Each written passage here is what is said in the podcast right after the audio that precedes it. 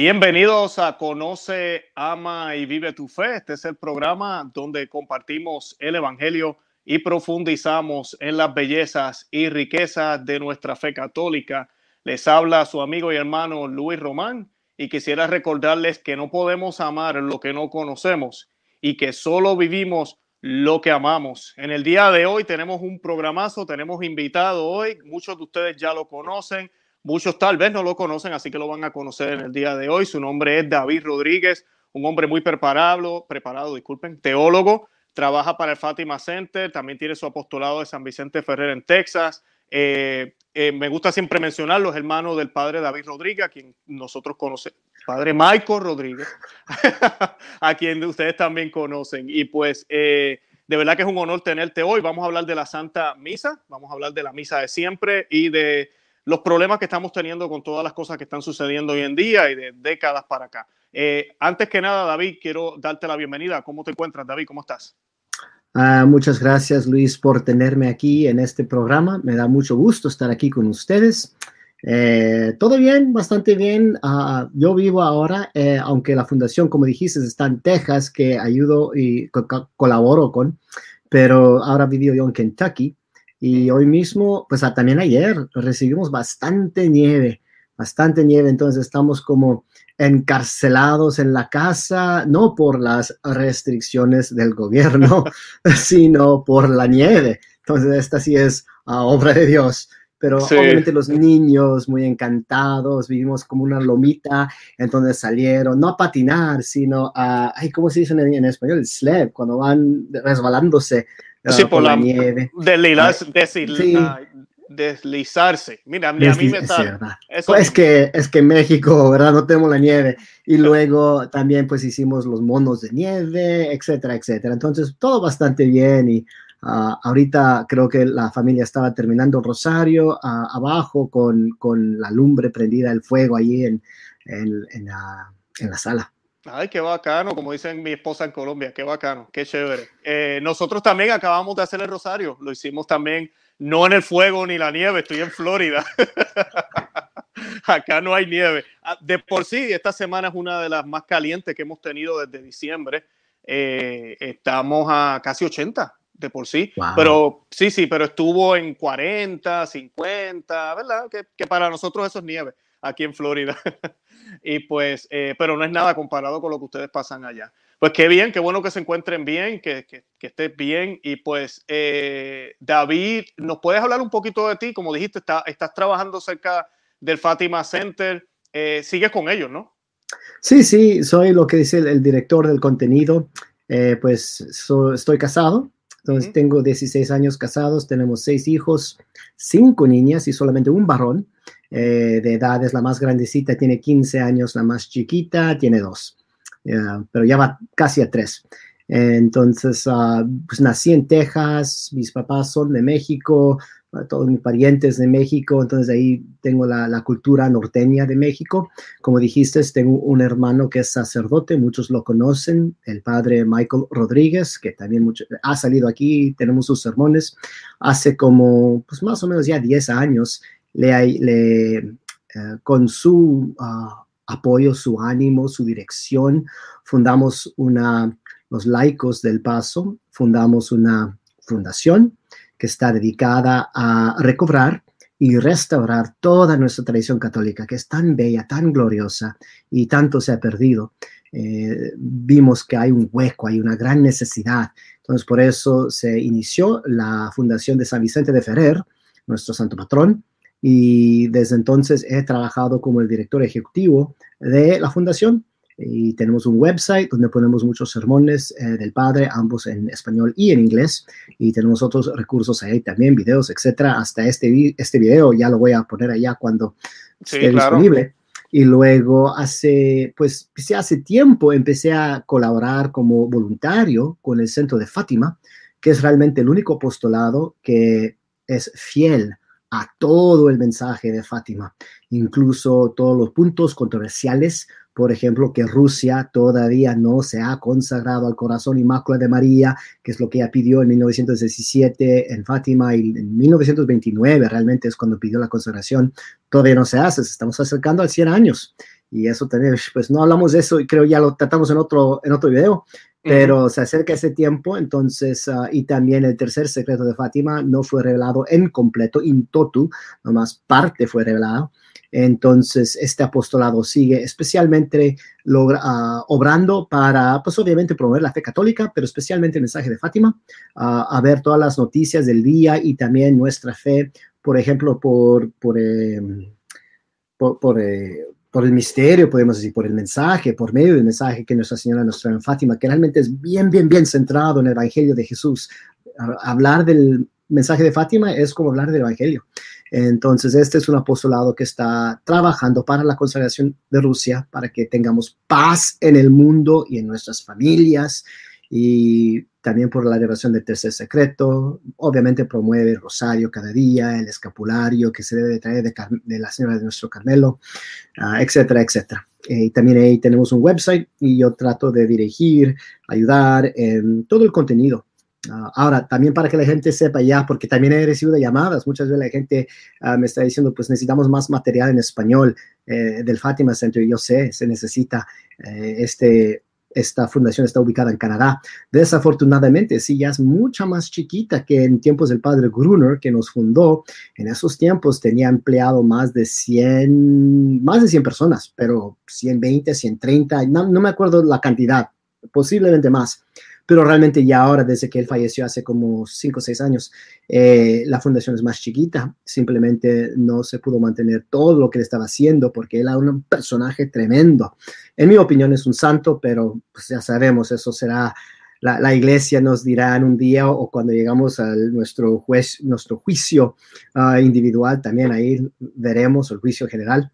De todos modos, ahorita simplemente no tenemos los recursos, las personas para hacer mucho en español. Entonces, por ejemplo, si hay alguien aquí que está mirando este show y sabe traducir bien y tiene tiempo para, para ser voluntario, que también eso nos falta siempre lo económico en estos apostolados, pero si hay alguien que dice, pues yo, yo sé el español, inglés, puedo traducir y si hay material, yo lo traduzco al español para que más gente puede aprovechar del mensaje de Fátima, entonces también se pueden comunicar conmigo y yo con toda alegría y gratitud aprecio esa ayuda.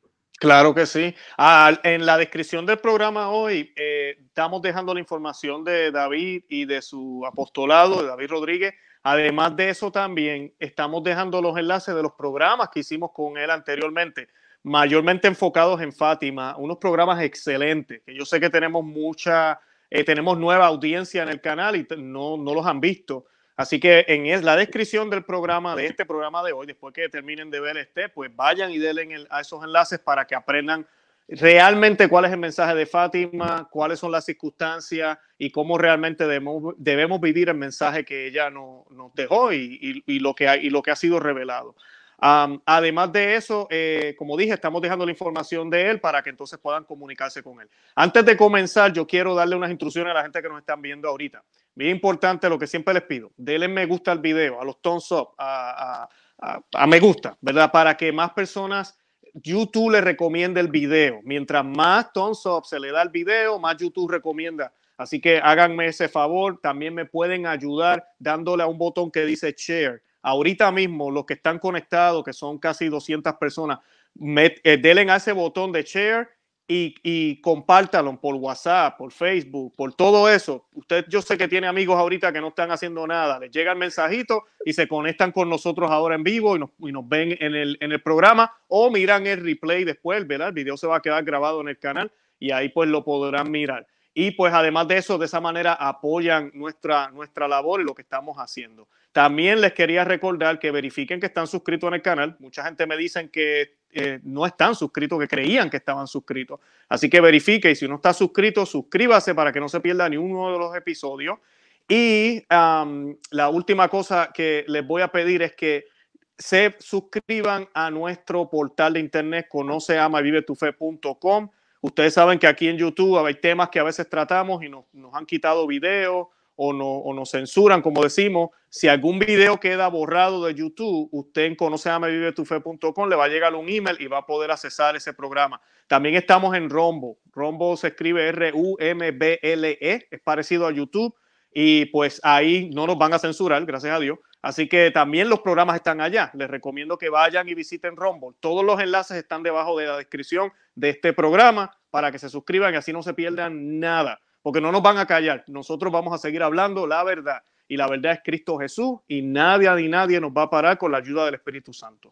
Bueno, David, antes de comenzar, vamos a hacer un Ave María, como siempre hacemos. Encomendamos este programa a la Santísima Virgen María, nuestra Madre, nuestra Reina, la patrona de Conóceme y Fe, la Virgen de Fátima. Y hoy vamos a hacer entonces un Ave María, la vamos a hacer en latín, como siempre la hacemos, para que este programa sea de provecho para los miles que lo van a ver y para que ayude a muchas personas a poder entender qué es la liturgia católica, cómo debe ser y cómo realmente podemos adorar y glorificar a Dios a través de su hermosa eh, misa católica que la iglesia siempre ha tenido. Y esta oración la vamos a hacer en nomini patri, et fili, Espíritu Santi. Amén. David, yo voy a hacer la primera mitad por razones de audio y tú haces la segunda.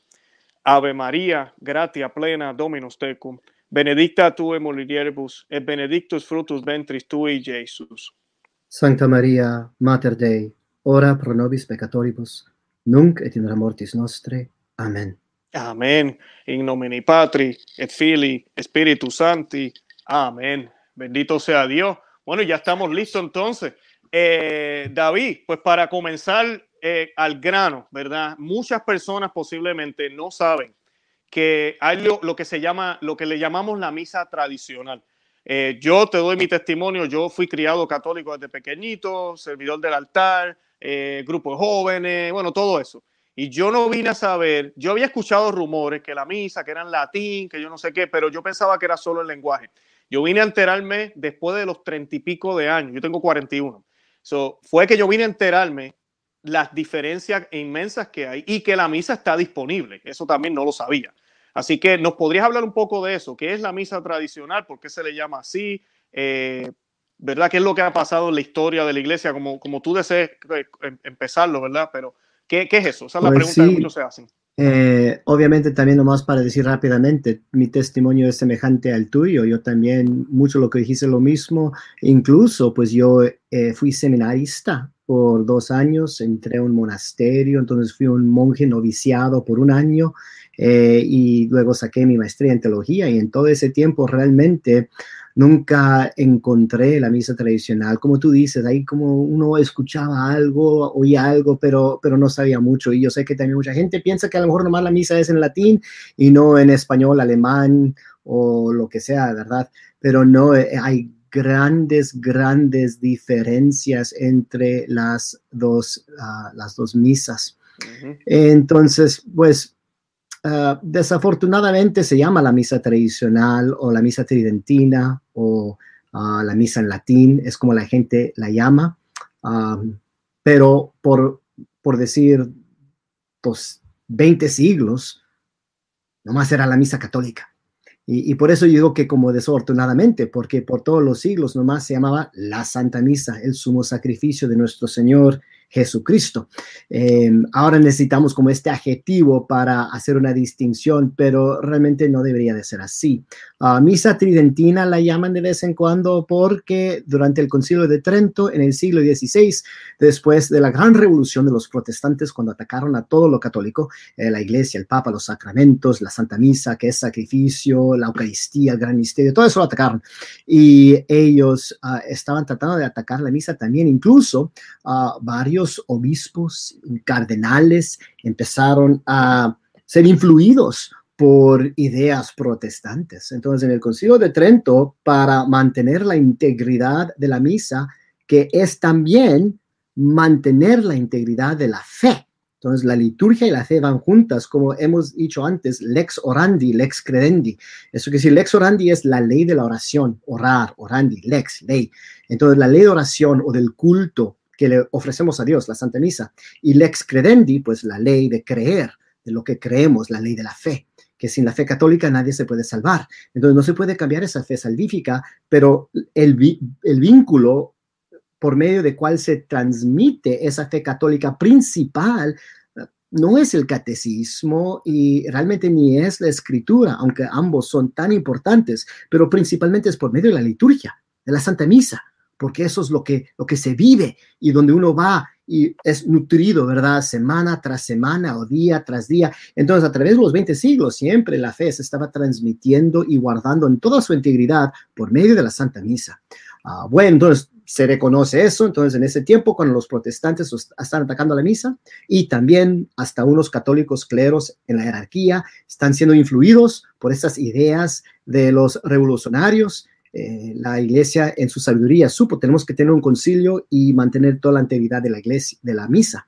Entonces tuvieron varias reuniones donde escribieron documentos infalibles expresando la doctrina de la misa para que ya nunca se podía cambiar. Entonces de ahí, por eso viene el nombre tridentino. Pero la gente también se equivoca porque al oír ese nombre piensan que, por ejemplo, un error, error tremendo, piensan que eh, este, concilio, por decir, inventó o fabricó la misa tridentina y, no es así. Simplemente estaba ah, guardando, preservando integralmente lo que ya había existido por siglo tras siglo tras siglo tras siglo. Entonces vamos hasta el tiempo de Papa Gregorio el Magno, que él fue papa de 590 hasta 604. Eh, entonces, y él fue monje benedictino. Los benedictinos también siempre han sido una orden religiosa que promueve la liturgia. Son como muchas veces expertos en la liturgia porque es parte de la carisma de esa orden, los monjes benedictinos. Él también tuvo una gran influencia porque otra vez algo semejante, eh, no tanto que había protestantes ah, revolucionarios herejes, pero ah, él vio la gran necesidad de otra vez como darle forma muy concreta que no se podía cambiar mucho a la misa. También eh, dio muchos cantos, etcétera. Entonces él ah, pasó como leyes, un misal, podríamos decir, de donde también se, tenemos archivos, todavía se puede ver los récords, los libros antiguos, arqueológicos en los museos del tiempo de San Gregorio Magno. Y ahí también se ve la misa, ya como la tenemos. Entonces también unos hacen el error de decir, ah, pues San Gregorio Magno inventó la misa o la fabricó, que también es error. Entonces ya sabemos, no es de la misa, la, misa, aunque se llama tridentina, no empezó en el siglo XVI. También, aunque hay el canto gregoriano que toma el nombre del Papa y elementos que él ayudó en la misa, no es él también, nomás estaba guardando y perseverando integralmente lo que ya se tenía por muchos siglos. Y realmente cuando uno hace los estudios ya más profundos, uno ve que hasta padres de la iglesia y varios santos están hablando de como el canón romano. El canón romano es esa oración principal de la misa, es, es lo más central, lo más esencial de la misa. Y empieza después del santo, santo, santo, ¿verdad? Tocamos las tres campanitas y todos, ¡pum!, se caen a rodilla, nos arrodillamos, porque ya en este momento es lo más central, porque el Espíritu Santo va a bajar sobre esos dones en el altar, el pan y el vino, y los va a transformar en el cuerpo, sangre, alma y divinidad de nuestro Señor. Y ahí se nos representa el gran misterio del Calvario. Jesús mismo en su sacrificio. Entonces, el canon romano es esa parte. Y luego termina básicamente con lo que se llama la gran doxología, ah, con Cristo, por Cristo en él. Pero ya cuando empieza, por ejemplo, el Padre Nuestro, ahí es realmente donde se, se termina el canon romano esa oración, partes de esa oración, no toda como la tenemos hoy en día, pero partes de esa oración, los expertos ya saben, viene desde San Pedro. Es como San Pedro estaba rezando. Y tenemos récord de cómo, por ejemplo, rezaba San Policarpo, uno de los discípulos de San Juan Apóstol. Él fue martirizado más o menos 130 por ahí eh, en el oriente. Y él también hace una oración cuando lo están uh, sacrificando, una lumbre que no lo quemó y salió un olor cuando él estaba muriéndose de, de un pan como pan cocinado, pero muy suavecito, ajá, muy también no nomás pan, pero como un olor de un perfume, un incenso realmente. Y, y la oración que él hace es muy semejante al canón romano. Y ahí se ve uno que ahí las semejanzas se, se, se notan claramente. Y obviamente la esencia de la misa, de ese canon romano, pues se regresa hasta las mismas palabras que nuestro Señor Jesucristo usó en la última cena, perseverado por los apóstoles.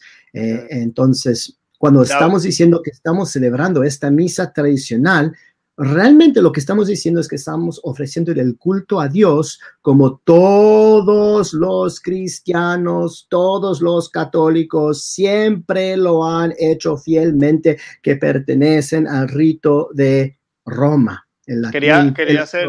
el, el, uh, el, occidental, no el oriente. Exacto. Y David, que quería decir, apuntar, aunque ahorita vamos a hablar de eso, de las diferencias entre la misa nueva y o la Novus Sordo y la misa de siempre, la misa católica. Eh, pero dije, mencionaste el canon de, eh, eh, romano y esa es una de las grandes, porque pues lamentablemente la misa nueva tiene todavía el canon romano, el, sacerdote, pero el sacerdote puede decidir si quiere hacer esa o quiere cambiar aquí, quiere coger la forma más corta. Entonces, usualmente lo que uno ve es que ellos toman una de las de, la, de los canones más cortos y no hacen el canon romano, que es el que por excelencia siempre fue, aunque con las traducciones y eso también se ha perdido mucho del sentido. Y pues eh, de eso vamos a hablar ahorita, pero para que vean la diferencia de cómo una misa, como dices tú, David, que va, viene de los apóstoles, de Cristo hasta ahora, y otra misa que podrá tener tal vez las mejores intenciones. No voy a decir que no, ni voy a decir que la gente que va a la misa nueva no tienen buenas intenciones, pero esa, ese, eh, eso apostólico se perdió que eso es lo que vamos a estar hablando ahorita, vamos a ver. Pero pues me gustó eso que mencionaste de, del canon eh, romano y de la tradición. Eh, entonces, ¿por qué eso es importante? Eh, ¿En qué sentido es importante? ¿En qué sentido eso nos puede ayudar a nosotros los católicos? Es importante por tantas razones. A lo mejor nomás les doy lo que yo pienso es lo más central. Tenemos que empezar, y aquí es donde ya fallan muchos católicos, Ah, yo he enseñado doctrina, catecismo, fe en muchos lugares, en muchos salones, con adultos, con jóvenes, con niños. La misa es lo más central de la vida católica. Es lo más esencial. Yo les pregunto, ¿por qué vamos a la misa? ¿Por qué la misa? Y muchas veces los católicos no saben y no me dan respuesta bien. Eh, vamos para rezarle a Dios. Bueno, pues sí, sí rezamos a Dios, pero también yo le puedo rezar a Dios como en, mi recámara, cada mañana que me levanto, cada noche que me duermo. Entonces, eso no puede ser la esencia. ¿Qué más? Ah, es que vamos a oír al, al, Padre predicar.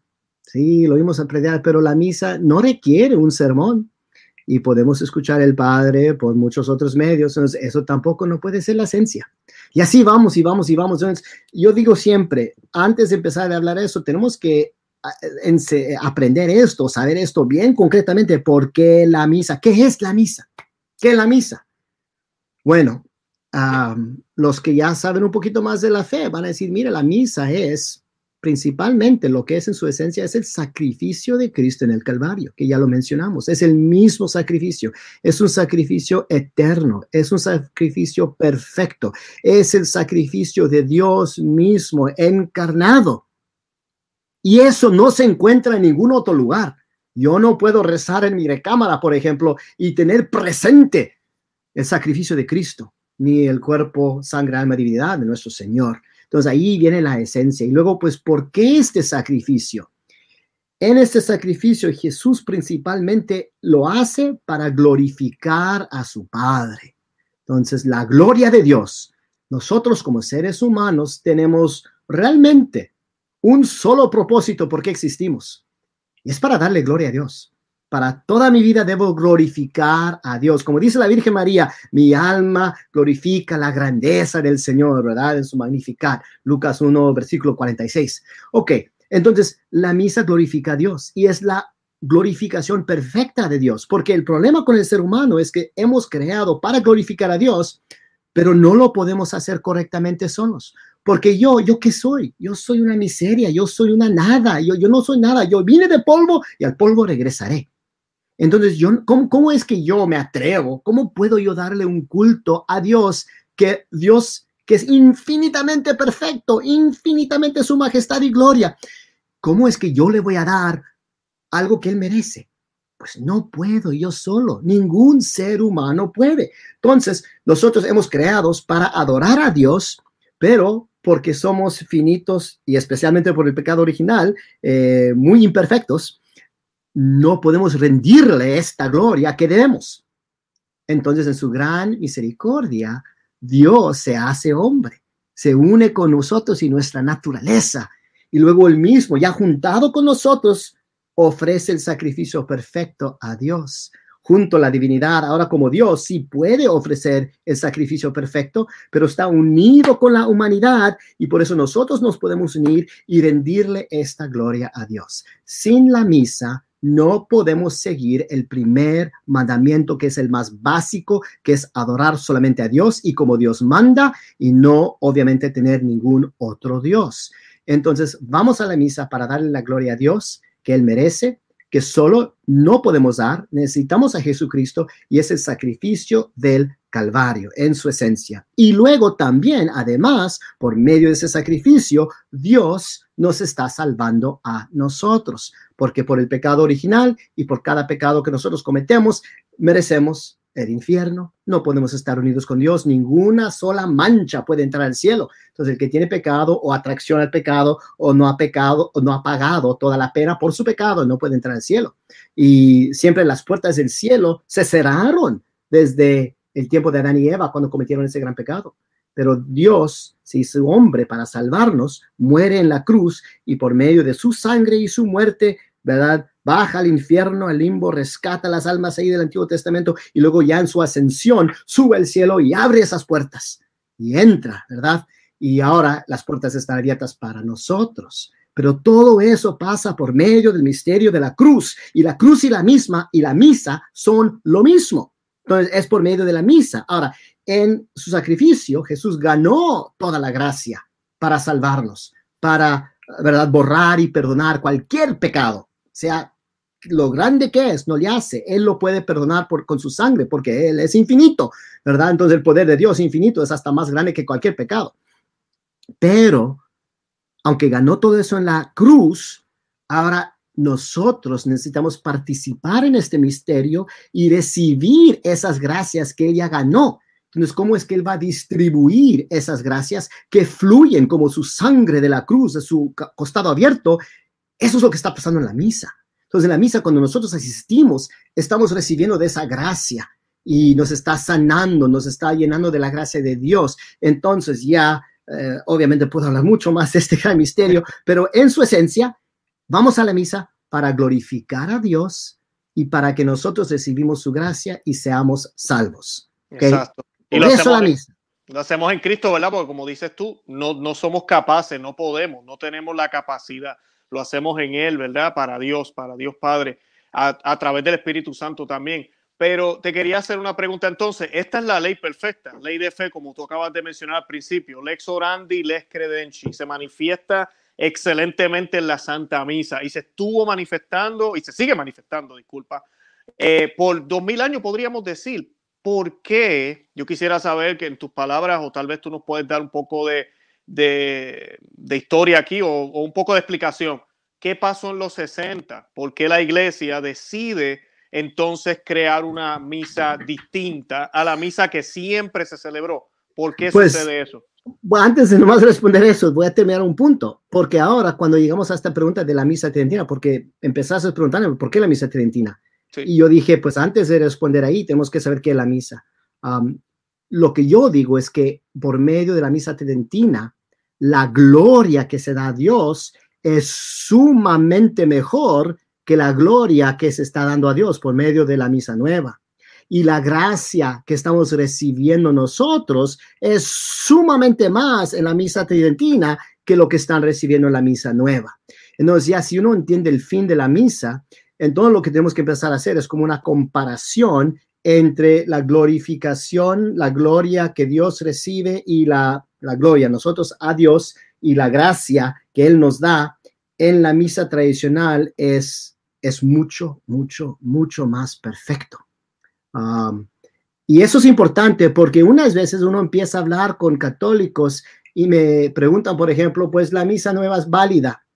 ese es un término muy específico en la teología y realmente no me quiero meter tanto en eso porque también ahí hay muchos argumentos y discusiones. Y yo digo, mira amigo, en vez de andar hablando que si uno es válido o no válido, vamos a hablar de realmente qué, cuál de la misa, de las misas, la tradicional o la nueva, está ah, logrando su fin mejor. Es, por ejemplo, si, si, si Luis, yo voy contigo y te digo, mira, Luis, tengo muchos problemas, en mi matrimonio. Mi matrimonio no está bien. Va a fracasar, no sé qué hacer, esto, lo otro, etcétera. ¿Qué pensaríamos si tú me preguntas, pues David, ¿tu matrimonio es válido? Pues pues sí, nos casamos en la iglesia, ¿e-, ¿eso qué tiene que ver con cualquier cosa? Y tú me dices, pues tu matrimonio es válido, no te preocupes. No te preocupes. ¿Qué? Te digo que mi, que mi matrimonio no, no va bien, no está logrando el fin. Y, y tú nomás te preocupas de que si es válido, ¿qué, qué cosa es eso? Ya nos falta amor, nos falta entender el propósito. Entonces, cuando yo hablo con católicos y eso es lo que me empiezan a decir, pues la misa es válida, no, yo digo, ¿y eso qué tiene que ver si no está logrando su, fin, si no le está dando la gloria a Dios? Por ejemplo, si yo mi matrimonio no lo estoy viviendo bien, ¿verdad? Si, si, bye, no, ni, vamos ahí, pero si uno es infiel o uno no respeta a su esposa, etcétera, lo que sea, ¿verdad? Uno anda golpeando, cosas feas, ¿verdad? Entonces, ¿quién va a decir nomás, pues es válido el matrimonio y qué? No, nunca hablamos así, nunca pensamos así, lo entendemos en la relación entre, entre humanos, seres humanos, con hermanos, con tíos, quien sea. ¿Por qué no lo entendemos así con Dios también? Con Dios es sumamente más importante. Entonces, no se trata de eso, se trata realmente de que Él le va a rendir a Dios la gloria que Él merece y que nos va a santificar a nosotros. ¿Sabes la qué, te, iba a decir algo, disculpa que te interrumpa, eh, siguiendo esa línea no es accidente, por ejemplo, nosotros que hemos estado en ambos bandos, eh, cuando uno va a las parroquias tradicionales, por ejemplo, yo tuvimos aquí un programa hace poco que sacamos el tema del anticonceptivo y yo le hablaba aquí a la audiencia de la hipocresía de los providas, así lo dije, somos hipócritas eh, y me incluyo porque yo estuve en ese camino también, ya no lo estoy hace tiempo, pero mucha gente no, yo, yo, estoy en contra del aborto, eh, no, jamás, eso es horrible, pero usan anticonceptivos en la casa no quieren tener muchos hijos. Y eso tú lo ves muchísimo en las iglesias novusoldos. Yo no estoy diciendo que la gente en la iglesia tradicional son perfectos, no estoy diciendo eso, pero es que la manera en que se celebra la liturgia, enfocada no en una celebración, no en un banquete, sino en un sacrificio que requiere que yo me entregue igual que como se entregó mi Salvador, y que eh, mi actitud va a ser diferente. La manera en que yo voy a entender mi fe cuando yo veo que la comunión solo se distribuye en la boca y de rodilla versus en la mano y todas las payasadas que están haciendo ahora con el COVID-19, tu fe cambia. Y ese es mi punto. Mi punto no se trata aquí de gusto, ni se trata de nada de eso, se trata de ser santos. Al final del día queremos parecernos a Cristo. Y entonces, si hay una liturgia que lo que hace es que me distrae, y hay otra que realmente me enfoca en lo que es importante, pues yo tengo que ir y buscar esa. Eso, eso es lo que el hermano aquí David acaba de decir, que lo explicaste excelente. Eh, y, las estadísticas no mienten y los ojos no mienten. Yo voy a una parroquia tradicional, los otros días en nuestra parroquia, eh, hubo un momento, David, que yo no lo podía creer. En el, en el reclinatorio donde para recibir la comunión solo había dos adultos, todos los demás eran niños de tanto niño que hay en nuestra parroquia. Cuando uno ve tanto niño y tanto bebé, eso es, un, eso es una buena señal del tipo de familia y catolicismo están viviendo.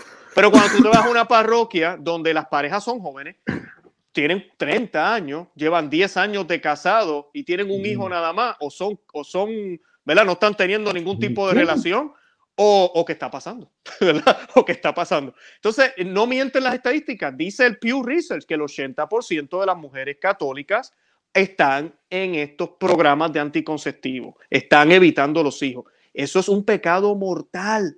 Y así van y comulgan en la mano, pero así comulgan en pecado mortal y para colmo indignamente. Es horrible lo que estamos viviendo. Ese es el tipo de catolicismo que se vive ahora. Y el demonio riéndose a carcajada limpia y los católicos pensando que están haciendo que están haciéndolo bien. ¿Por qué? Porque es válido. Es válido. ¿Cuál es el problema? Es válido. Y ese no es el punto. Estamos acercándonos realmente a Dios. No, podemos hablar a, lo mejor en un momento de como testimonios un poquito personal, como los que tú estás mencionando, porque es, nomás das varios ejemplos, pero hay tantos, un chorro de ejemplos. Pero también lo que nomás iba a mencionar para otra vez regresar a tratar de responder a tu pregunta. Tranquilo. Eh, lo que yo diría es que la razón por cual la misa tridentina le da más gloria a Dios y más santificación al hombre, es porque Dios mismo la reveló. Entonces la misa tradicional no fue inventada por el hombre. El hombre no sabe cómo rendirle el culto a Dios. Esa es la historia del ser humano. Cualquier cultura, sea los egipcios, sea los aztecas, sea los griegos, los romanos, etcétera, siempre reconocían que tenían que adorar a Dios y unas veces pensaban en dioses, ¿verdad? Muchos dioses, los paganos, y siempre inventaban la forma, nunca lo podían hacer correcto.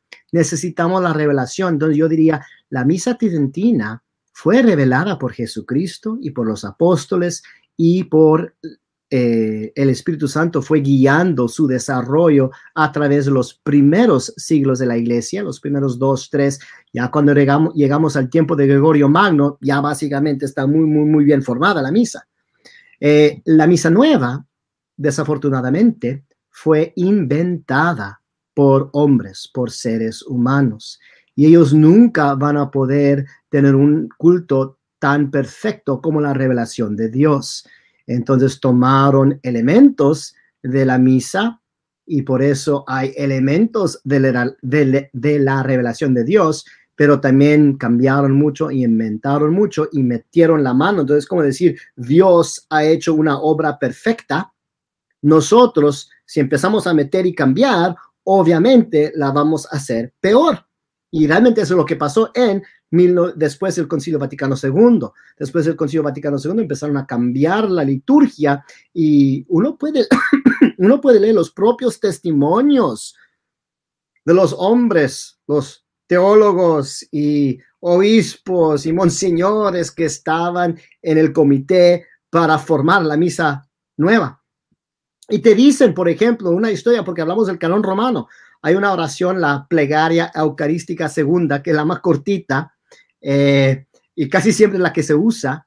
Y a ellos mismos decían, estábamos en un café en Roma, ustedes saben, ahí se sienta toda la gente afuera, ¿verdad? Toman, su toman el cafecito y tenían una servilleta y los dos andaban hablando y empezaron a hacer notitas cómo iban a fabricar esta plegaria eucarística segunda.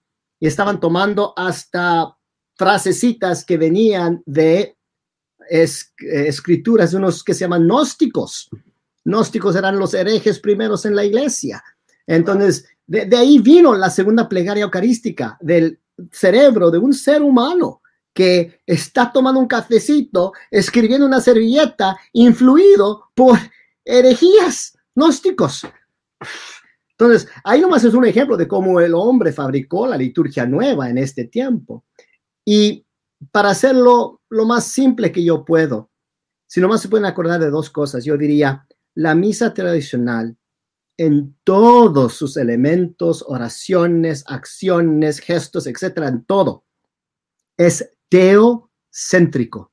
Teo es Dios, céntrico, centrado. Todo está centrado en Dios. Y así es lo que debe ser, porque por eso vamos a la misa, para glorificar a Dios y que Él nos salve. Es teocéntrica. En cambio, la misa nueva tiene una dirección muy diferente todo es antropocéntrico. Antropos es el ser humano, céntrico, centrado. Cambiaron todo el enfoque. Y en vez de estar enfocados en Dios en la misa, nos enfocamos en el ser humano. Y por eso ya no hay tanta gloria. Y por eso no, no, estamos glorificando a Dios. Y por eso no estamos recibiendo la gracia. Porque mira, Luis, tú y yo podemos ser amigos, pero yo no te puedo salvar. Yo no te puedo dar ninguna gotita de gracia. Todo eso viene de Dios. Entonces, no necesitas mi ayuda supernatural, sobrenatural, porque no te la puedo dar. Necesitas la ayuda sobrenatural de Dios. Entonces, ¿por qué andamos cambiando las cosas, metiendo las cosas humanas? Y luego ya te podía dar millones otras veces de ejemplos de cómo la misa es teocéntrica y antropocéntrica. Por ejemplo, nomás uno para empezar. La gente va a la misa tradicional y dice, eh, no entiendo el latín. Eh, una historia chistosita que me contó un sacerdote una vez. Dice, salí de la misa tradicional y una señora se me acercó y me dijo, pues padre, no me gustó la misa. ¿Por qué? Pues usted estaba hablando en latín y no entendí nada. Y él dijo, pues, y lo dijo con mucho cariño, con mucho cariño lo dijo, pero dijo, pues sabes qué, no te estaba hablando a ti, le estaba hablando a Dios.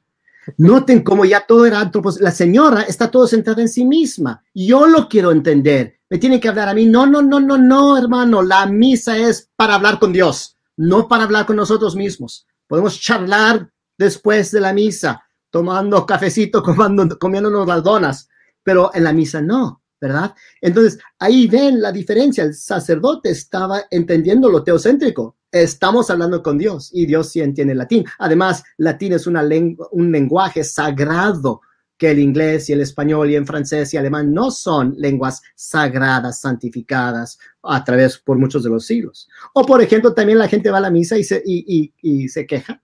Y dice, no, no, no, me gustó la misa porque el sacerdote me, me dio la espalda, mm. ¿verdad? No podía ver la cara. Yo les digo, si se da la vuelta para verte a ti, le da la espalda a Dios. ¿Qué mejor darle la espalda al ser humano? Él no está aquí para nosotros. Otra vez, ven cómo es antropocéntrico esa perspectiva. Me dio a mí la espalda. No te dio a ti la espalda, se está dirigiendo a Dios.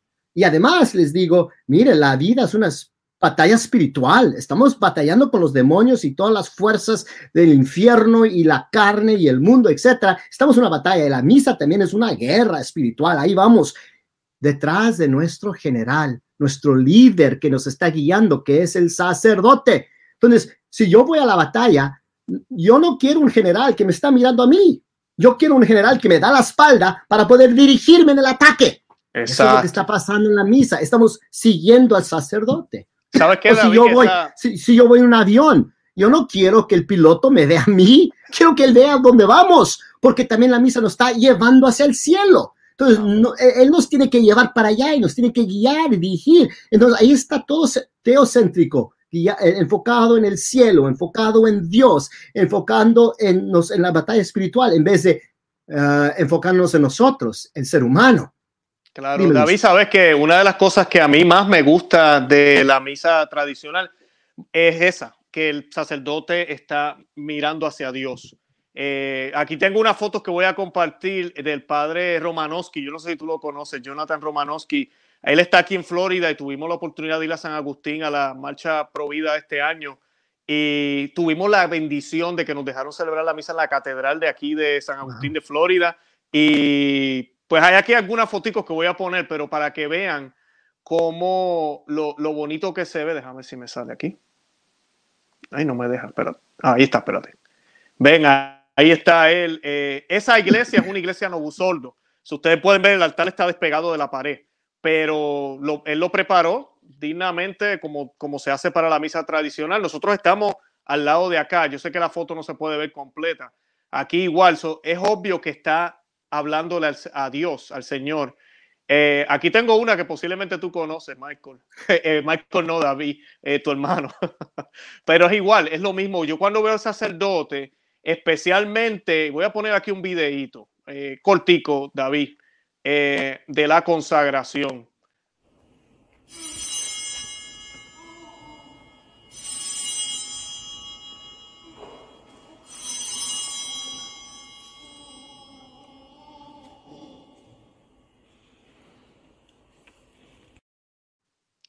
Y la diferencia es marcadísima, porque cuando uno ve al sacerdote, por ejemplo, la consagración, a mí eso me llena muchísimo.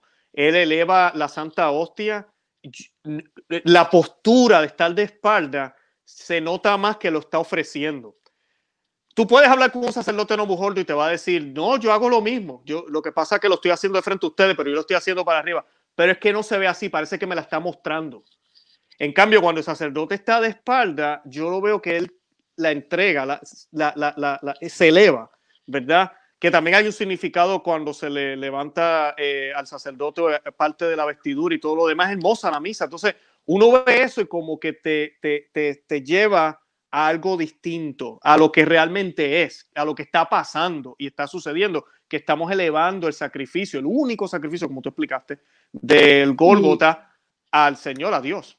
Y, es, mucho más. Por ejemplo, yo he hablado con sacerdotes, por ejemplo, mi hermano y otros sacerdotes que han celebrado la misa nueva y luego empiezan a celebrar la misa trentina. Y hasta cuando yo estuve en el seminario, Me acuerdo que una de las cuestiones, por ejemplo, es para el sacerdote, es que es, es una gran distracción ver a la gente. ¿Cómo es que uno, como un sacerdote, puede enfocarse en este gran misterio y e, es la obra más grande que existe en este mundo? Ya casi estamos al otro lado del mundo, en el cielo, cuando uno está en la misa. El sacerdote tiene un papel tan clave. ¿Cómo es que él no va a estar distraído mirándonos a nosotros? Entonces, incluso en el seminario, por ejemplo, un sacerdote que era uno de los mejores nos decía a nosotros que estábamos estudiando, ¿verdad? Decía, cuando estás dando la misa, por ejemplo, rezando la, plegaria eucarística, uh, cierre los ojos, no mires a la gente, o, encuentra un puntito allá en el techo y, mira allá, entonces, hasta tan, hasta el sacerdote, si es buen sacerdote, está haciendo todo lo posible para no ver a la gente y no estar tan distraído, porque no, no puede ofrecer la misa muy bien. ¿ven? Y, y, eso era natural en la misa tradicional. Además, lo más teológico e importante es que el sacerdote es un alter Christus, es un otro Cristo. Cuando el sacerdote está ahí en el altar, y está diciendo esas palabras, este es mi cuerpo, esta es mi sangre, y se la está ofreciendo. Realmente como que es un gran misterio, pero como que ya no es el sacerdote, padre Juan o padre Rodríguez que está diciendo eso, sino Cristo mismo. Es, es, ese sacramento de los órdenes y de la misa. Él está usando la boca del sacerdote y también pues la voluntad y la mente del sacerdote como su instrumento para estar presente ahí. Y Jesús mismo está diciendo esas palabras. Eso es difícil creer en fe, no es fácil y siempre tenemos que estar rogándole a Dios que nos dé más fe. Señor, yo quiero creer, aumenta mi fe. Señor, yo sé que mi fe es débil, dame más fe en eso. Um, porque cómo es que uno ve, pero cuando uno ve al sacerdote de espalda y nomás ve la casulla que siempre tiene la cruz, por ejemplo, y no ve la cara, eh, así nos conocemos nosotros por medio de la cara y ve más bien la espalda del sacerdote, es, no es fácil, pero es más fácil tener esa fe que realmente Jesús está allí y no el Padre que yo conozco. Entonces nos ayuda en ese gran misterio de que el sacerdote es otro Cristo ofreciendo esta misa.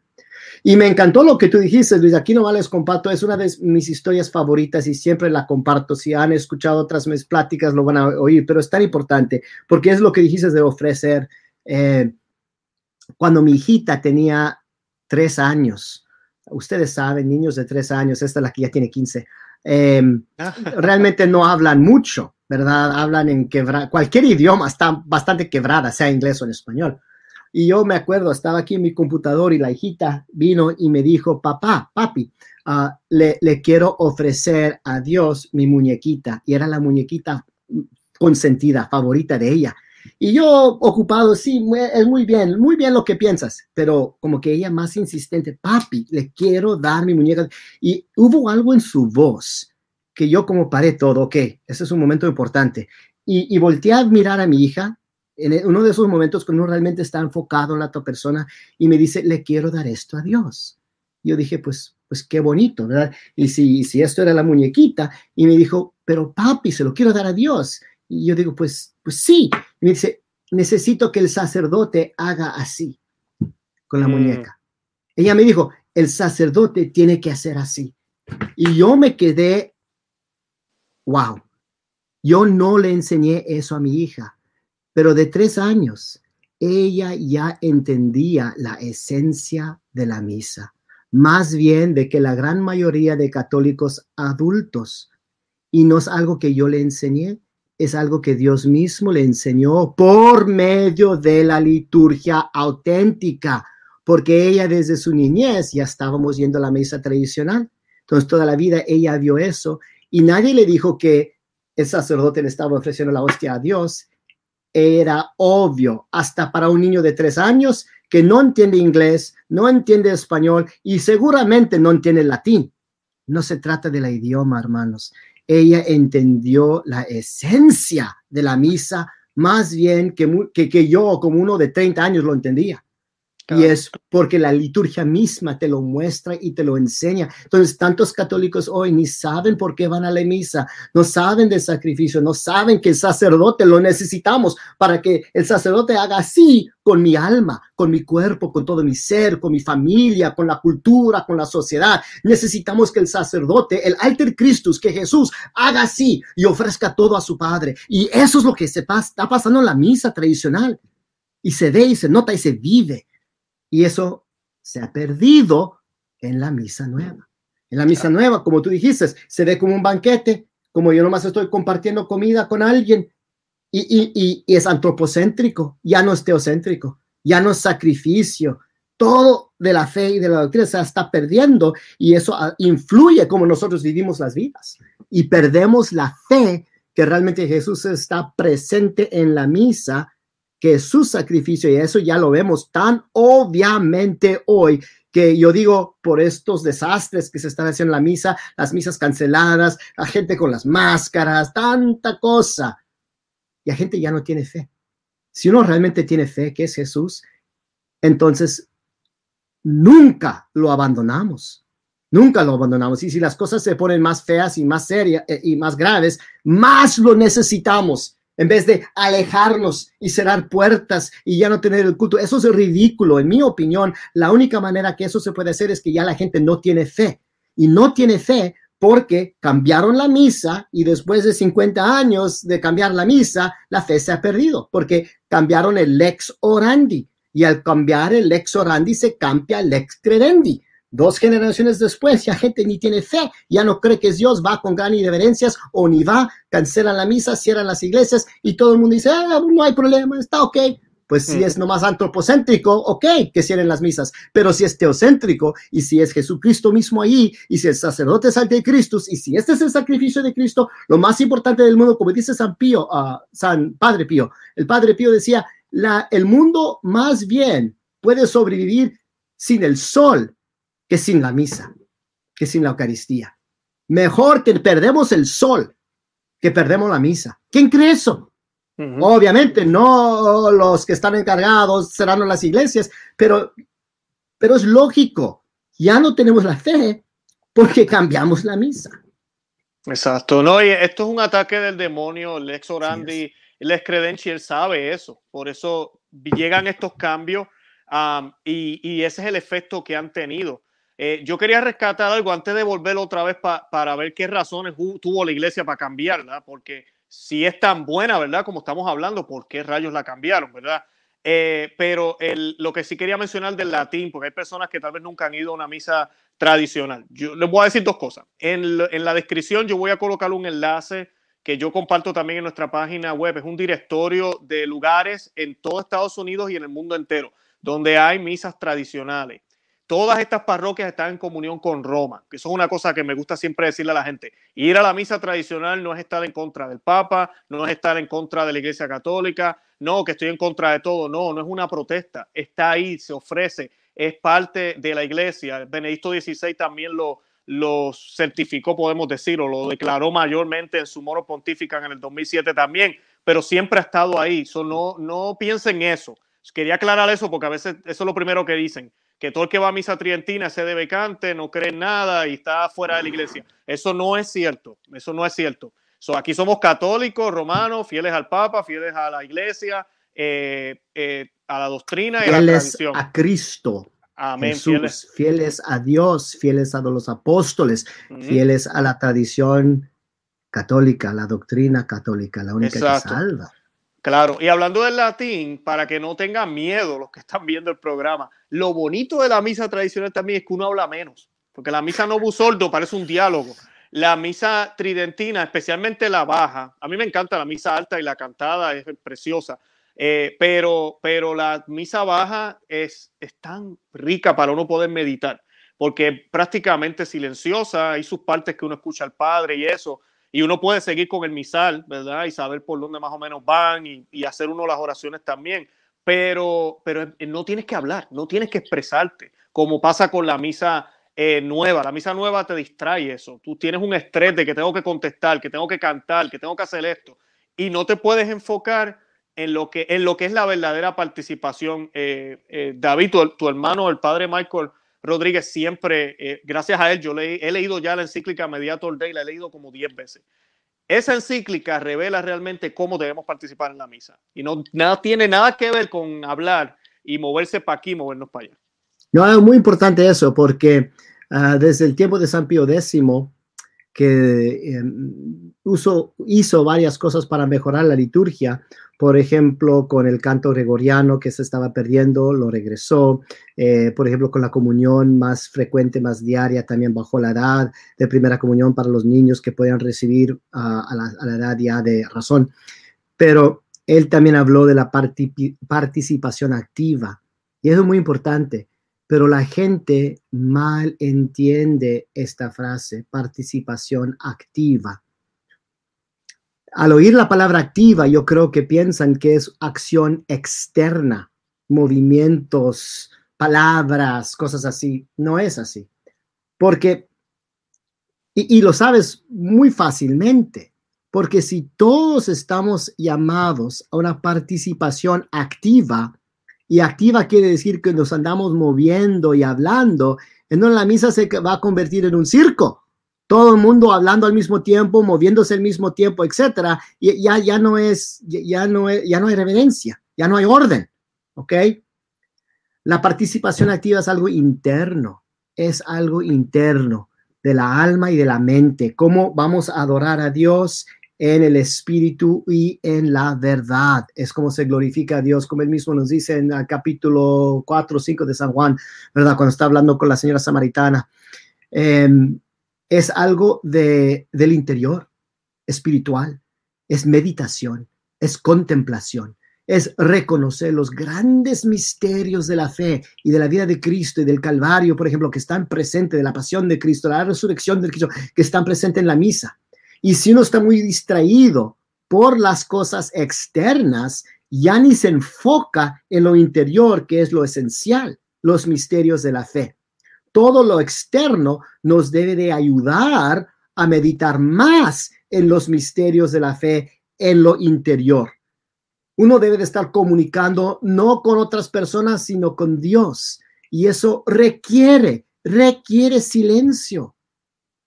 Nosotros ya nos hemos olvidado del, silencio. En tu vida tú necesitas silencio. Es tiempo de silencio. Es muy difícil rezarle a Dios si alguien tiene la televisión prendida y él tiene la radio y tu amigo te está hablando.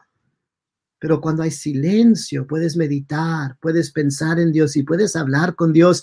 Y si no tienes silencio, Dios no te habla, porque te trata de hablar, pero tú no oyes. Entonces el silencio es tan importante y eso es algo que me encanta la misa. yo diría que por los treinta y pico años que yo a la misa nueva, realmente nunca rezaba en la misa porque estaba tan ocupado haciendo todo lo externo. Pero en la misa tradicional, ahora, ahora yo sí rezo y hay una gran libertad en la misa tradicional porque es tan interior y hay silencio que si el Espíritu Santo me lleva a enfocarme en una oración en mi misal, yo puedo meditar en esa oración por 20 minutos, 30 minutos o más y, no pierdo nada. Eso es parte de la misa. O si otra persona quiere meditar en un misterio de la vida de Cristo, algo de la pasión que le tocó o, lo que sea, él puede hacer eso. Entonces hay una gran libertad en la misa tradicional y el Espíritu Santo realmente puede obrar en nuestras almas porque hay silencio, porque hay meditación y si uno realmente está tratando de participar activamente y esa activa participación es cosa del Espíritu, del alma de tu mente y de tu voluntad, del corazón, de la voluntad. Esos participan activamente. Si fuiste a la misa y pensaste en Dios, en su pasión, en su calvario, tuviste compasión en Él, estuviste ahí con la Virgen María, apoyándola a ella, con San Juan en el calvario, ¿verdad? O pensando en las gotas de sangre de Jesús en la agonía en el huerto, etcétera, ¿verdad? Los latigos que recibió por nosotros, la corona que le, pusieron o los bofetazos que le dieron a Dios. Si tú piensas en todo a la gloria del cielo y de los santos, entonces estás participando en la misa. Pero si tú vas y no hiciste nada de eso y no contemplaste y meditaste en los misterios de Dios, entonces realmente no participaste bien en la misa.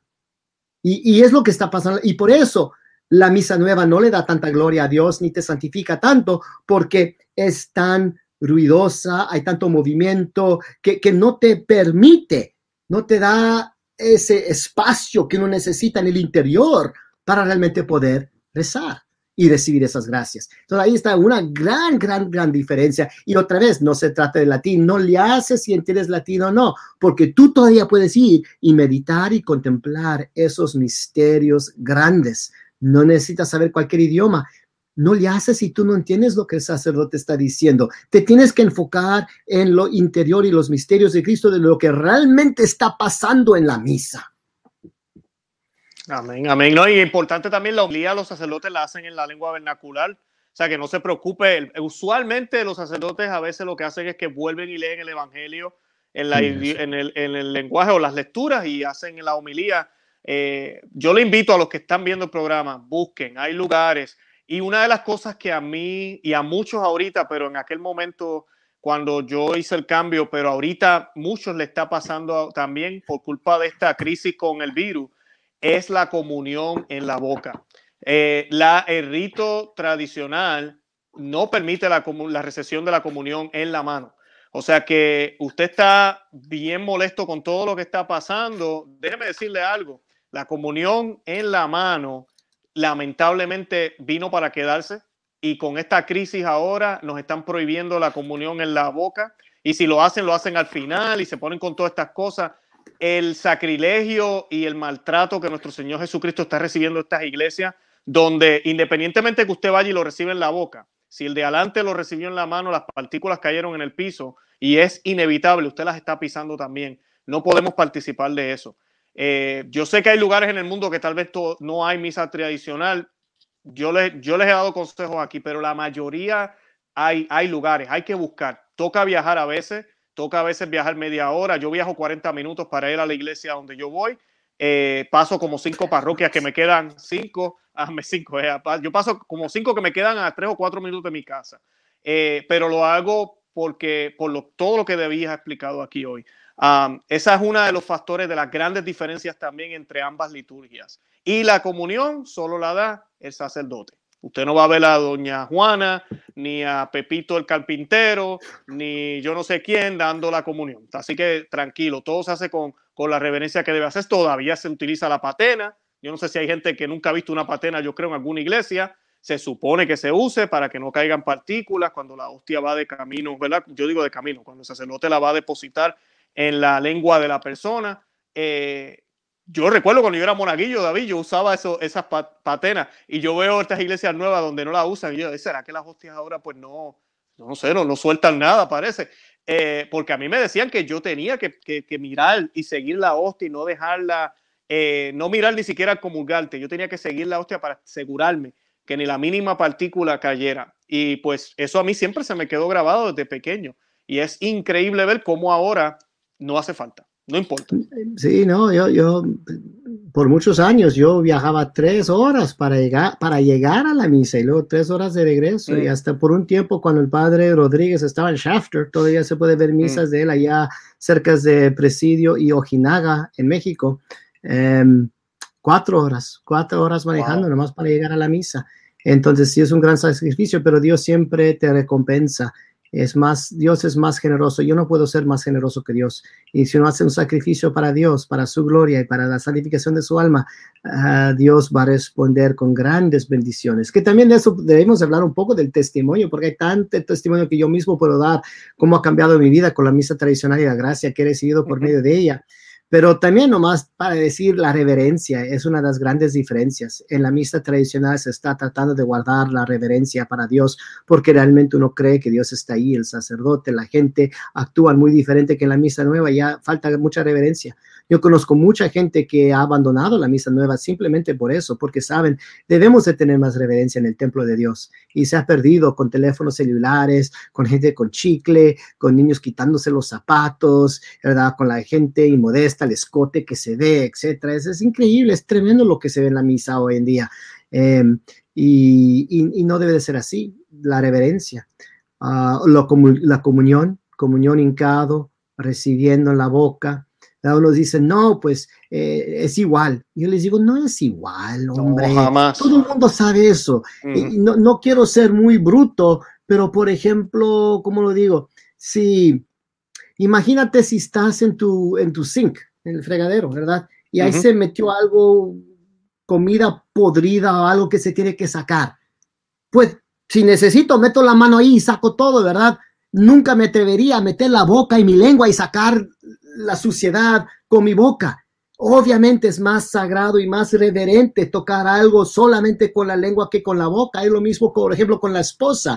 A, mi esposa es la única que uno la va a besar con la boca pero yo puedo tocar a mucha gente con mis manos, a, mi hermano, a mi amigo, mi compadre, al vecino, etcétera, pero no los ando dando besos a ellos, ¿verdad? Con mis labios, así. Entonces, es mucho más sagrado y reverente recibir Dios no más en la boca y uno ni lo toca con sus manos que no son consagradas.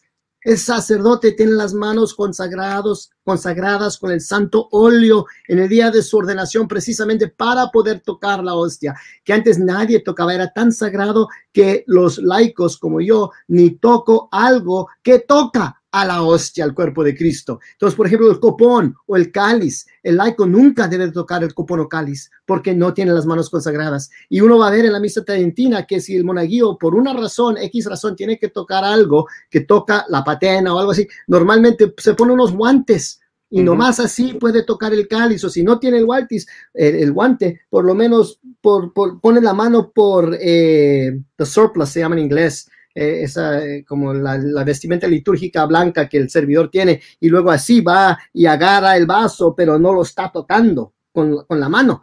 Eh, es una gran reverencia. Y luego, pues, nomás por esta razón yo iría a la misa tridentina. Cuando uno está hincado y el sacerdote viene para darte la comunión, ¿saben lo que pasa?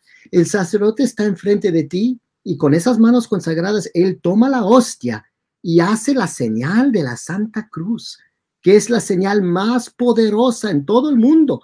Los demonios fluyen, no pueden estar ahí cerca de la señal de Santa Cruz. ¿Qué tantos santos hicieron milagros con la Santa Cruz? Y el sacerdote está haciendo la señal de la Santa Cruz con el cuerpo, alma, sangre y vida de Jesús mismo. Ahí Jesús está enfrente de ti y está haciendo su señal. Y al mismo tiempo, el sacerdote está diciendo, lo dice en latín, pero en español, dice el cuerpo de nuestro Señor Jesucristo te guarde tu alma para la vida eterna. Amén. Él te está dando una bendición. Es la bendición más poderosa que existe en la iglesia, porque el sacerdote te la da, te la da con el cuerpo de Cristo, haciendo la señal de Santa Cruz y está rezando por ti que Jesucristo mismo guarde tu alma para la vida eterna. Y por eso el sacerdote dice amén, porque él está haciendo la oración en el nombre de Cristo, como un alter Cristo. Claro, no. Se ha perdido. Todo eso se perdió en la misa nueva. En la misa nueva no hay ninguna bendición. Tú vas y no dicen cuerpo de Cristo. Amén. Así como si vas, no sé, a McDonald's o algo. Ni hay tiempo para meditar. Ese amén es un problema también, porque eso es bien protestante. Es, básicamente la que Jesús está ahí depende de mi fe. O sea, mi fe. En cambio, los católicos lo que entendemos es que Cristo está ahí. Hay de ti si llegas indigno al altar, pero Él está ahí como quiera. ¿Crees o no crees? Crea o no crees. Esa es la diferencia. Por eso en la misa tridentina nosotros no decimos amén. Que a veces la gente cuando va por primera vez, uno sabe que alguien es nuevo cuando uno escucha el amén. Uno dice amén, oh, fulano es nuevo. Eh, eh, y, es que es una bendición que el Padre te está dando. Realmente es que Jesús te está dando esta bendición. Y ese amén es la conclusión de esa oración. Pero simplemente por si todo lo demás era igual y no lo es. Si todo lo demás era igual y nomás la diferencia era esa bendición que yo recibo al recibir el cuerpo de Cristo, yo iría a la misa tridentina porque hay tanta, tanta gracia allí. ¿verdad? La gracia nomás se va a dar por la cual se está rezando. Y en la misa tridentina se reza por muchas gracias que nunca ya se mencionan en la misa nueva, se han quitado. Entonces es un gran, gran, gran problema. Oye, David, yo cubrimos todo lo que yo quería cubrir. Lo único que me falta que quería preguntarte era sobre la, la decisión que la iglesia hizo de tener una misa nueva. En tu opinión de teólogo y lo que la historia nos dice, sabemos que hay infiltración, eh, masónica, sabemos que hay infiltración del demonio, eh, los protestantes, el tratar de complacer al mundo, crear una liturgia que para unir los cristianos. Eh, los que nos siguen saben muy bien que el comité que se utilizó estaba también, habían protestantes. ¿Por qué se hizo entonces? Si, si era tan buena, ¿por qué se hizo? ¿Realmente el concilio pidió eso? ¿O fue, fue otro grupo? ¿Qué, ¿Qué, nos puedes decir sobre todo esto? Yo sé que es mucho, pero... No, pues yo, ah, obviamente no te puedo dar la razón como definitiva. Y yo pienso que hay muchas razones. Por ejemplo, uno que es muy obvio porque ellos mismos escribieron, si es que estaban tratando de hacer la misa más protestante para que sería aceptable a los protestantes, que es un gran problema porque es una herejía. Y precisamente lo que en el concilio de Trento los católicos estaban diciendo, no podemos aceptar esto, ahora lo aceptaron. Y todos los cambios que los protestantes hicieron, más rápidamente, no sé si saben, en Inglaterra hicieron tres cambios principales para, sabían que la gente no iba a perder la fe católica así fácilmente. Entonces Thomas Cranmer, que fue el arquitecto de eh, la misa, la misa de los ah, anglicanos de Inglaterra bajo Enrique VIII y Elizabeth, Isabel I, la reina, eh, dijo, vamos a hacer tres cambios solamente. Vamos a voltear el sacerdote para que mire a la gente y para que ya no sea altar, sino sea misa. Y así ya no va a ser sacrificio, sino va a ser comida. En, eso lo hicieron en el siglo XVI, precisamente para destruir la fe católica. Y luego dijo, y no vamos a hablar en latín, vamos a hablar en la lengua vernáculo. Entonces empezaron a usar inglés otra vez para destruir lo sagrado. Y luego dijeron, y vamos a distribuir las especias bajo pan y vino para que sea comida y a la gente no piense que es algo, que es sacrificio, algo especial. Tres cambios, las dos especies, voltear el sacerdote. Ah, hubo otros, obviamente hubo otros, pero esos tres principales, precisamente para destruir la fe católica en el sacerdocio, en la misa, en el sacrificio de Cristo. Yo, y en la iglesia. Claro, y, luego 400 años después hicimos precisamente los mismos cambios. Pues los resultados van a ser los mismos porque la humana naturaleza no cambia. Y lo hicieron porque otra vez querían hacer la misa más protestante. Unos, unos, unos tenían ese motivo. Otros, como dijiste, creo que es obvio que eran, sí eran masones, querían infiltrar la iglesia y querían tratar de destruir la iglesia. Tenemos muchos documentos, muchos testimonios de eso. Entonces ahí eso fue como algo más intencional, más, más malicia, ah, más influencia explícita del demonio. Y luego, obviamente, fue el problema de que muchos ya no estaban ah, ah, creyendo, no, tenían fe fuerte, se estaban, lo, estaban tomando de, ¿cómo se dice en inglés? They were taking it for granted. Um, Estaban eh, por sentado, lo tenían ya por sentado. Ya la misa, sí, se tenía por sentado, y, no, porque hasta en 19, eh, hasta al, a los principios del siglo, del siglo XX, Papa Pío X, Santo Pío X, como que quería corregir todo el mundo, le estaba diciendo, no estamos, tenemos que aprender la misa bien, tenemos que rezar la misa bien, no se está haciendo. Entonces también es un error pensar que todo esto empezó en 1970, algo así, ¿no? Ya hubo problemas graves antes. La gente no estaba tomando en serio la fe ni la misa. Entonces estaba perdiendo la fe poco a poco y por eso pudo pasar esto. Ah, y finalmente yo diría, y, regreso obviamente a lo que también para mí es muy importante, pero no se puede evitar porque están muy conectados ya para ese entonces, cuando la misa nueva se hace en los 90, 60, 70, ya teníamos muchos años, 30, 40, 50 años de desobediencia a Dios y la Virgen de Fátima. La Virgen de Fátima vino en 1917 y quería la consagración en 1929 para prevenir los errores de Rusia, muchas guerras y mucha persecución de la iglesia. Y ella misma dijo, que en el año 1960 el tercer secreto se tenía que ser revelado en Totu. No se reveló en 1960. En vez, Juan 23 dijo, no, este secreto no es para nuestro tiempo y en vez vamos a tener un concilio ah, que va a ser ecuménico, que va a cambiar toda la iglesia, que lo va a modernizar, cambiar la fe. Y la Virgen María expresamente dijo en Fátima, le dijo a, Sor Lucía, hay un gran ah, ah, peligro en cambiar la fe. Sabemos eso porque Papa Pío XII, antes de ser Papa, como un año antes, era secretario del Estado de la iglesia. Entonces era uno de los prelatos más importantes.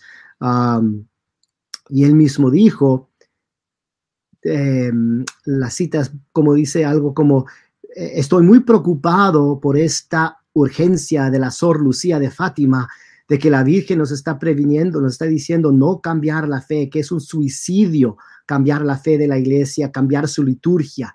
Y yo veo alrededor de todos nosotros gente que quiere cambiar la liturgia, quiere cambiar la tradición, quiere cambiar la historia, quiere básicamente destruir la iglesia, que tengamos vergüenza de nuestro pasado. Y, y, él mismo nos da la conexión. Ahora, lo interesante es cuando uno estudia lo de Fátima, nunca ve esas palabras de la Virgen María. Entonces uno dice, pues, ¿de dónde sacó eso Pío décimo, a Pío duodécimo? Y, y por seguro es en el tercer secreto que no se ha revelado porque Sor Lucía pudo hablar con los representantes del Papa y ella les pudo decir o, indicar que el contenido a un, a un, cierto punto de lo que estaba en el tercer secreto y ella podía indicar eso.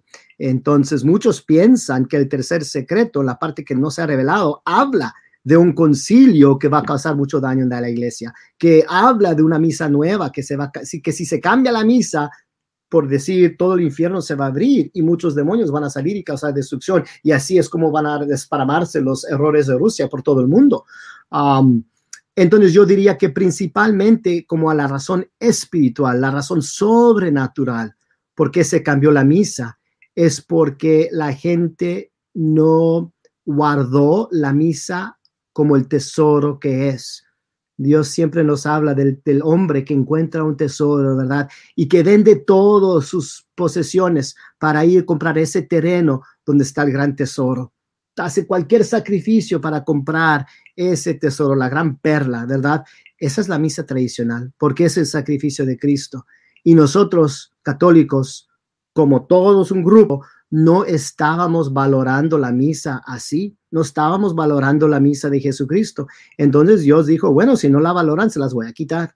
Y además, no obedecimos a la Virgen María.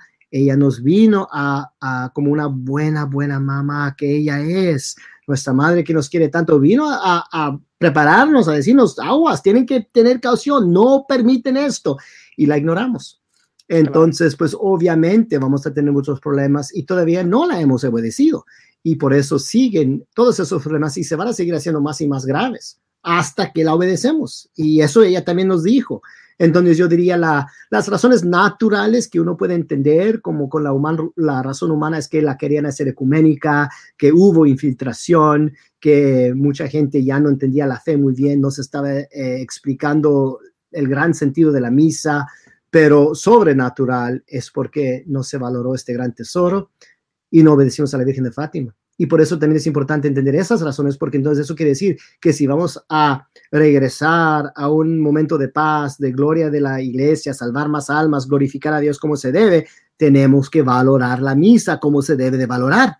Y eso no se hace en la misa nueva, desafortunadamente, porque no se presta eso eh, con el antropocentrismo, antropocentrismo con eh, la falta de reverencia, con cambiar todas las, ah, las oraciones, con básicamente ya no mencionar tanto la Virgen María, ni los santos, ni los ángeles, ni el pecado, tanto que no se menciona. Em, y, y, tenemos que obviamente pedir por la consagración de Rusia, el tercer secreto, y obedecer a la Virgen María en todo eso. Perfecto. Oye, me gustó esa respuesta, David. Gracias, de verdad. Excelente. Eh, tú dijiste El Tesoro, un libro que les recomiendo a todos los que están viendo, El Tesoro Escondido de la Santa Misa, de San Leonardo. San Leonardo de, Puerto Mauricio. Sí, sí, excelente libro, muy cortico, fácil de leer y le va a dar luz a todos los que nos están viendo de, que, de cuál es el verdadero sentido de la misa. Yo lo voy a colocar en, en, la descripción del programa. El Tesoro Escondido de la Misa de San Leonardo de, Porto. Eh, David, ¿algo más que quieras añadir para ir cerrando ya? Pues nomás para decirle a la gente que hay mucho, mucho, mucho más que aprender.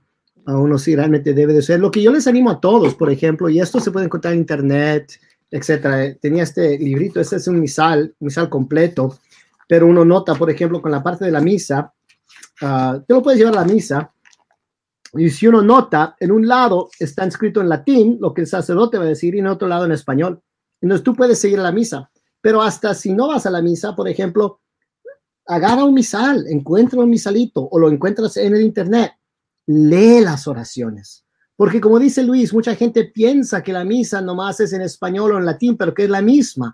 Y cuando uno empieza a leer todas las oraciones, eh, se da cuenta, hay mucho aquí. Y nomás eso es en, el orden, lo que se llama el ordinario, lo que se dan todas las misas, cada día.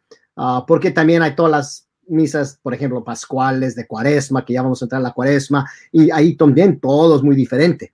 Pero si nomás uno lee las oraciones básicas de la misa que nunca se cambian, uno nota diferencias tremendas. Gracias que estamos rezando por esto, por lo otro, pidiéndole a Dios en la liturgia es, tiene poder inmenso. Y eso ya no se reza en la misa nueva. Entonces tienes que, tienes que hacer ese estudio tú mismo para ser, mm. yo diría, como, como más convencido. Y la otra cosa que yo siempre decía a la gente es, diría, les, digo, miren, denle una chance a Dios, denle la oportunidad. ¿Por qué no haces? Y ahorita que viene la cuaresma es a lo mejor el tiempo ideal. Porque yo normalmente decía a la gente, mira, por seis semanas, deja la misa nueva y haz el compromiso de ir a la, a la misa tradicional. Es mejor si vas entre semana, ¿verdad? Lunes a, viernes o lunes a, sábado. Yo sé que mucha gente no puede, entonces nomás les digo por seis domingos consecutivos. Ve a la misa tradicional. La primera vez, yo sé, va a ser un poco difícil.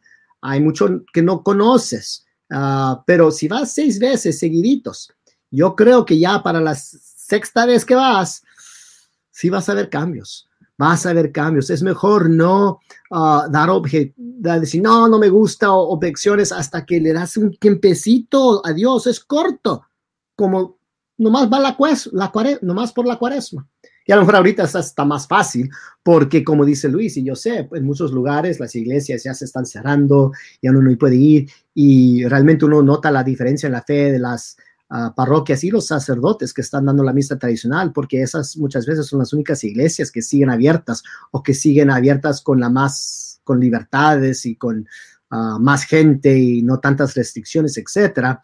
Entonces yo les animo, animo, a todos, vayan a la misa tradicional, hagan el compromiso de ir por lo menos por seis semanas, deje que Dios actúe, así no tomas lo que David te está diciendo, lo que Luis te dice, aunque podemos dar muchos testimonios y ni tuvimos tiempo para eso ah, tanto, pero, pero Dios es grande y si realmente es. donde Dios te quiere, Él te lo va a mostrar, pero tú le tienes que dar la oportunidad. Así es, amén, amén. Gracias David. Nosotros vamos a colocar los enlaces de todos los recursos que mencionamos, los programas que hemos hecho anteriormente con David en la descripción de este programa. Y también voy a colocarles eh, unos programas que hicimos. Nosotros hicimos un programa con el padre Hinan de, de, México, hicimos uno con el padre Romo o Romanowski, que le decimos Romo de cariño, eh, sobre la misa, hablando de la misa, las partes de la misa y por qué se hace así, qué se hace acá. Los voy a colocar ahí para que los vean los que no los han visto y así puedan tener un poco más de información de cómo es y, el enlace de los lugares donde se ofrece la misa también para que busquen en el lugar donde viven.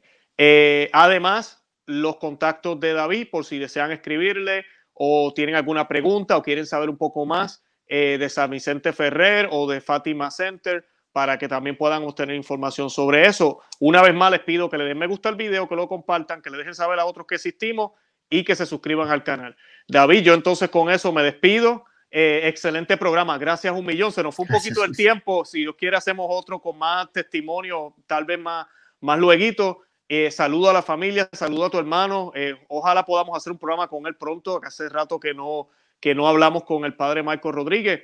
Y, y, qué te puedo decir? Nada, que Dios te bendiga. Que Dios te bendiga también. Amén. Sí, bueno, nos despedimos entonces. Que Dios te bendiga. Bendiciones a todos los que nos están viendo. Bye bye. Bye. Déjame.